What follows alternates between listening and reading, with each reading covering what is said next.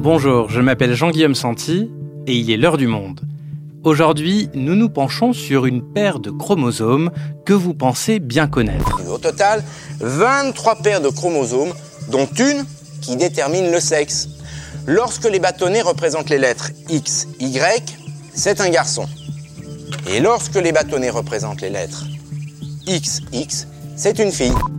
Ça, c'est ce que vous avez appris sur les bancs de l'école, une règle générale qui ne tient pas compte des personnes intersexes pour qui cette détermination du sexe par les chromosomes n'est pas toujours vraie.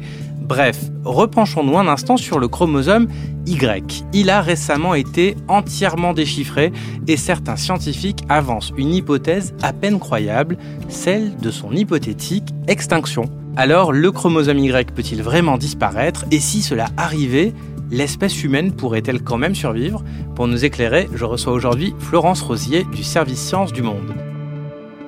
Bonjour Florence. Bonjour Jean-Guillaume. Alors je te propose Florence qu'on commence par un petit rappel de nos cours de sciences de la vie et de la Terre. Est-ce que tu peux nous présenter le chromosome Y et nous dire en quoi il est différent des autres Oui, le premier rappel à, dire, c'est que tous nos chromosomes vont par paire. Euh, nous en portons 23 paires et parmi ces paires, il y a une paire de chromosomes sexuels.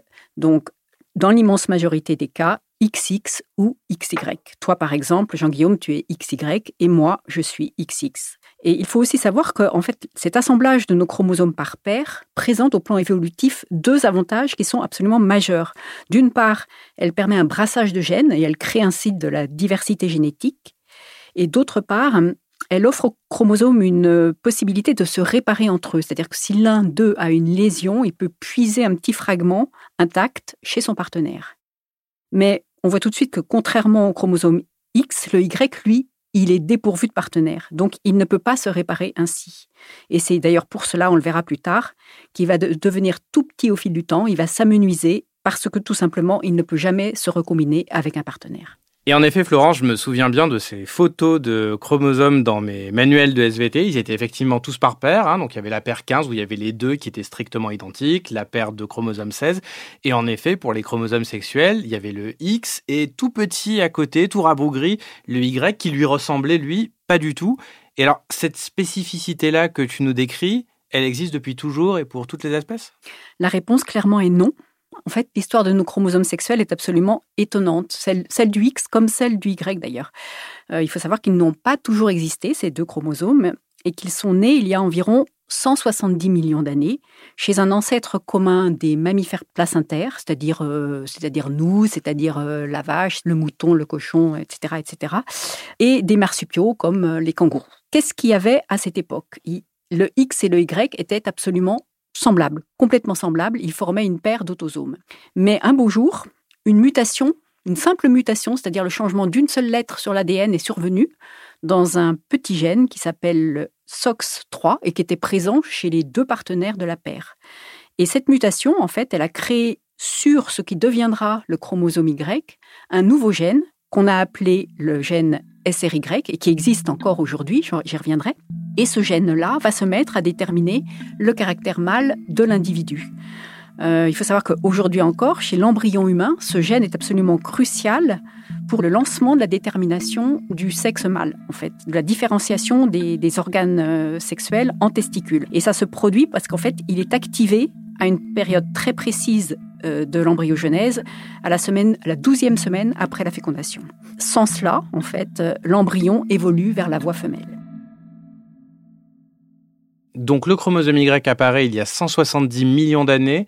Ça veut dire qu'avant cela, la différenciation sexuelle chez les mammifères, on ne sait pas trop en fait à quoi elle obéissait? Mais non, c'est une grande interrogation. On ne sait pas du tout. En fait, dans la nature aujourd'hui, on voit des tas de modes de différenciation sexuelle qui existent. Il faut savoir par exemple que les oiseaux qui descendent des dinosaures ont un système de différenciation sexuelle qui repose sur une paire de chromosomes euh, ZW, qui n'ont pas du tout la même origine que nos XY. Chez le crocodile, c'est encore autre chose. La détermination sexuelle ne repose absolument pas sur les chromosomes sexuels, mais sur simplement la température des œufs. D'accord, c'est hyper intéressant. Ça veut dire que la différenciation sexuelle, elle obéit à plein de facteurs différents selon les espèces. Alors revenons à l'homme. Tu nous as dit qu'au fil du temps, à l'homme et aux mammifères, tu nous as dit qu'au fil du temps, il devenait de plus en plus petit, ce chromosome Y. Alors pourquoi? Eh bien, tout simplement parce que donc cette mutation va être le coup d'envoi de la dégénérescence du chromosome Y.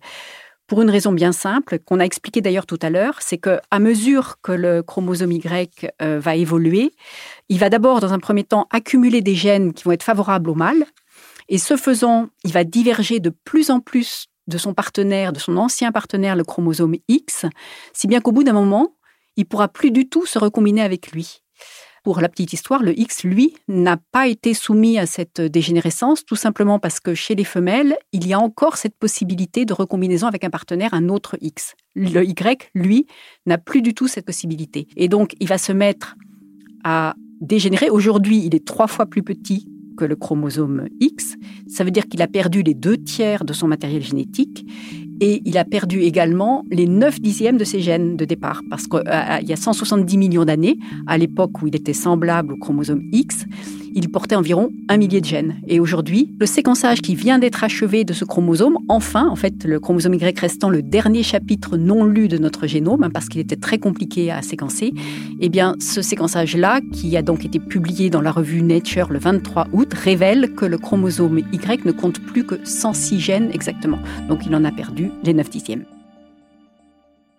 D'accord, donc tu nous dis que le chromosome Y a perdu les deux tiers de son matériel génétique, hein, les petites nucléotides ATGC, je me souviens bien de mes cours de bio, t'as vu, et 90% de ces gènes, c'est impressionnant. Est-ce que ça veut dire qu'à terme, ce chromosome Y, il pourrait disparaître? Oui, alors c'est vrai que ça fait l'objet d'un débat absolument brûlant depuis une vingtaine d'années.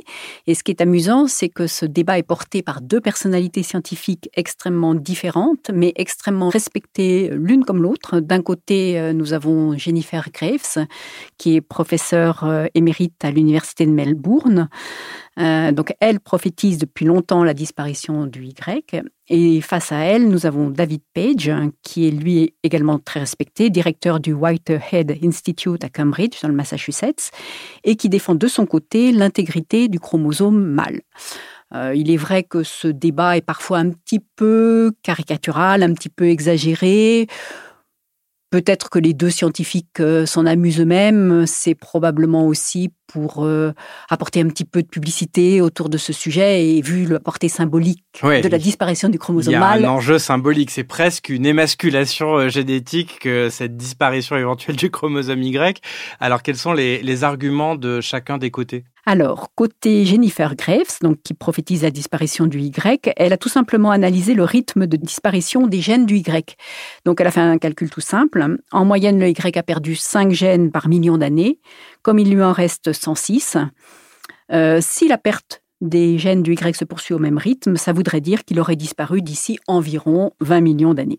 De son côté, David Petch, lui, il a comparé les chromosomes Y de l'humain et du macaque Rhésus, et euh, il en déduit que certes, le Y a perdu beaucoup de gènes au début de son aventure évolutive, mais que depuis les derniers 25 millions d'années, ce qui est la date de séparation de la lignée humaine et de la lignée euh, du macaque, le Y n'aurait plus perdu qu'un seul gène durant cette longue période de temps. Donc pour lui, le déclin du Y se serait arrêté.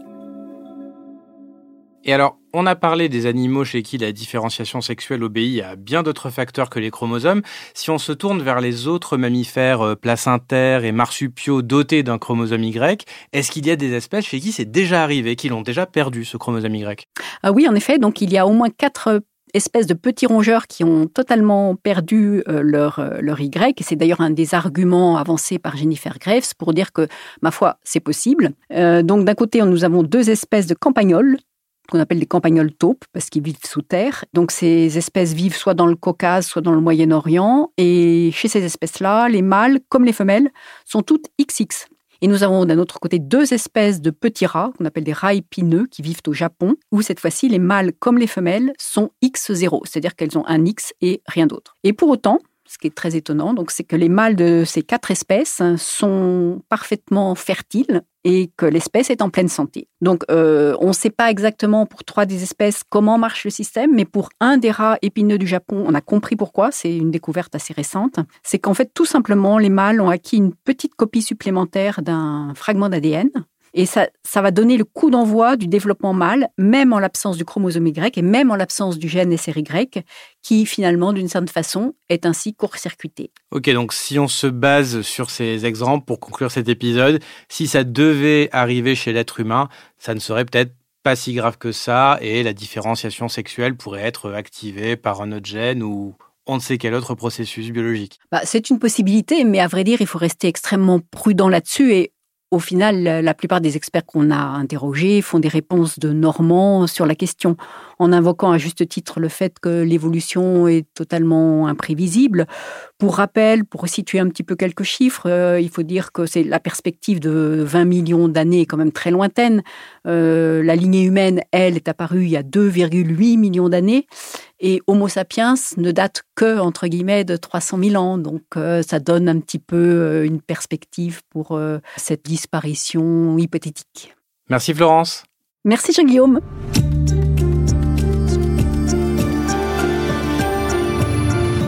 Cet épisode a été produit par Margot Lanuzel et réalisé par Thomas Zeng. Avant de nous quitter, un petit mot pour vous rappeler que nous existons grâce à votre soutien. Alors n'hésitez pas à cliquer sur le lien dans la description ou à vous rendre sur abopodcast.lemonde.fr pour vous abonner au Monde et accéder à l'ensemble de nos contenus. Et en attendant, je vous rappelle que notre adresse mail est toujours active. Alors si vous avez des remarques, des suggestions, des critiques, vous pouvez nous écrire à l'heure du monde @lemonde.fr. Merci de votre fidélité et à demain.